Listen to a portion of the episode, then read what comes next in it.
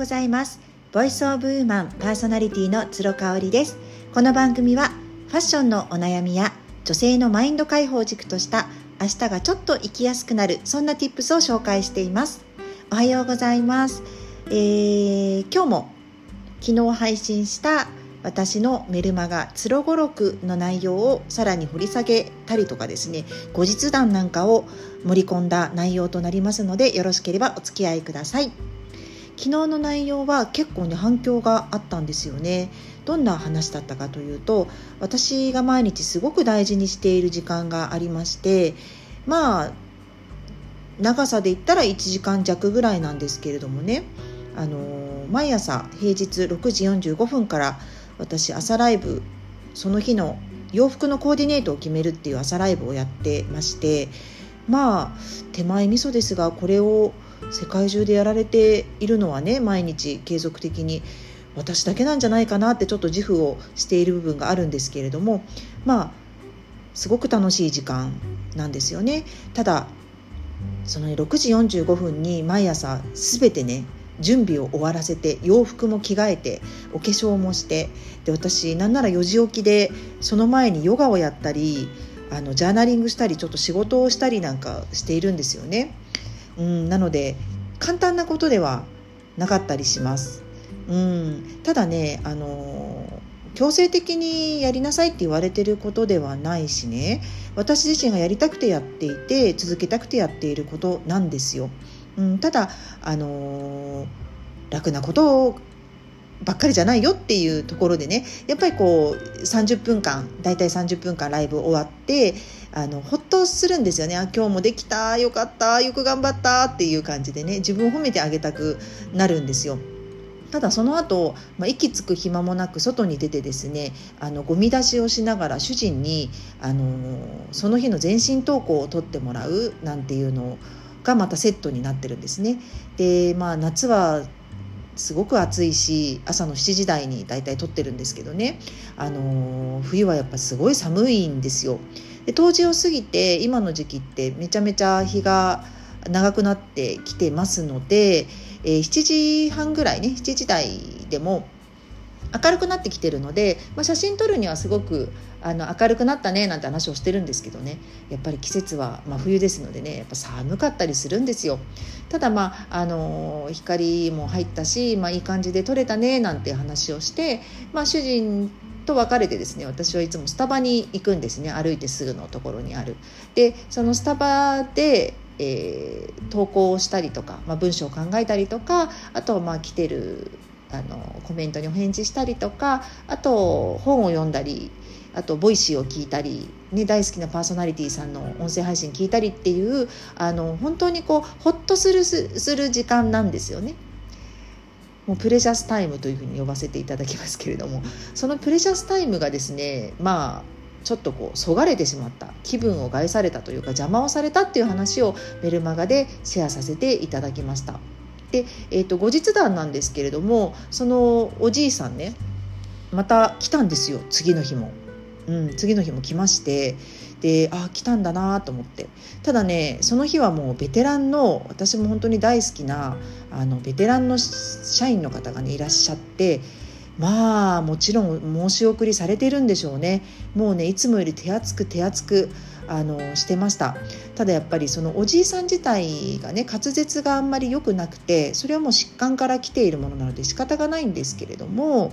あの毎回毎回ねオーダーが変わるんですよね。であのメルマガにはちょこっとねちょっと特殊なオーダーの仕方をされるのでなかなかやっぱりそれを理解するのが店員さんの方も難しいってことを書いたんですけどあの持ち帰りをね必ずされるんですよ。店内で飲むものと、えー、持ち帰りをもう1個。でスターバックスってワンモアコーヒーって言ってね1杯頼むともう1杯目が割安になるんですよね。確か百何十円かなんかでホットコーヒーとかあのカフェミストも200円ぐらいで私がいつも飲んでるんですけどあの変えたりとかするっていうお得なねでそれをもう一緒に持ち帰りでお願いしてあのいらっしゃるんですけどそのそれをねなんか内容がアイスになったらホットになったりなんか毎回変わるらしいんですよ。で今日アイスですか？ホットですか？っていうふうに今回も聞かれててあのいやアイスじゃないホットだっていう感じで、まあ、それが毎回変わるらしいんですよね。だからまああの滑舌が悪くていらっしゃるのでなんかメモとか渡したらいいのかななんていう感じに思いますよね。やっぱスタッフの方も聞き取りづらいみたいで何回も聞いたりとかしてたしね。なんだろうね。なんかそのお金を払うからって言って全部そのあのこちらに合わせろっていうのってやっぱちょっと違うんじゃないかなって私は思っているのね。だからそのスタッフさんと気持ちよくコミュニケーションをあの取れる上でやっぱお客さん側もちょっと工夫をしないといけないかなというのはありますかねそれが常連であればねなおさらなんじゃないかなっていうふうに思うんですよね。ああのやっぱスタッフの人だって人間だからあまたあのクレーム言うおじいさん来たって出さないですけど態度にはでも心の奥底で思われているかそれかやっぱりあの毎日ねこの方に来ていただいて本当にありがたいなって思ってもらうかってなんかやっぱ全然違うんじゃないかなっていうふうに思うんですよね。まあ、なのであの私も大事な時間なのでそのおじいさん来てあの気分害されるかななんて気にしておどおどしながらねあの過ごすのはもう嫌だなっていうふうに思ったの。でも普段通り普段通り過ごしましたけどね。まあね結局ねクレーマーの人って自分が通いづらくなっちゃうんですよ。通いづらくなるように自分がしちゃうんだよね。だから正直まあ、そのおじいさんどうなるか分かりませんけれども自分が居心地悪くてなんか常連なのにスタッフの方ともこう心が通い合わないなってもうそれは自分のせいなんですけどね。あのいうふうに感じたら居心地悪くなったら来なくなるのかなっていう気もしたりね。なんかそういうふうに思いましたね。うん。だからなんかあそうそうそれでねあのいろいろコメントをメルマガにいただきましてそのやっぱり自分の課題ね、課題の分離をすることっていうのがすごく難しいですっていうお声をねいただいたりなんかしました。で課題の分離に関してはアドラー心理学であのー、提唱されておりまして、まあ、大ベストセラーの「嫌われる勇気」ですね岸見一郎さんが書かれている「嫌われる勇気」にすごく詳しく書いてあります。私もねこの課題の分離を初めて嫌われる勇気で触れた時にはあまりのショックでえーってえーってなりました。例文が書いてあってそのお子さんがね勉強しなくてもそれはお子さんの責任であって親であるあなたにの課題ではないっていうことをね書かれてたんですけどおーって思いました。もうすっごくショックだったし今までこう親としてね関わってきたことが実は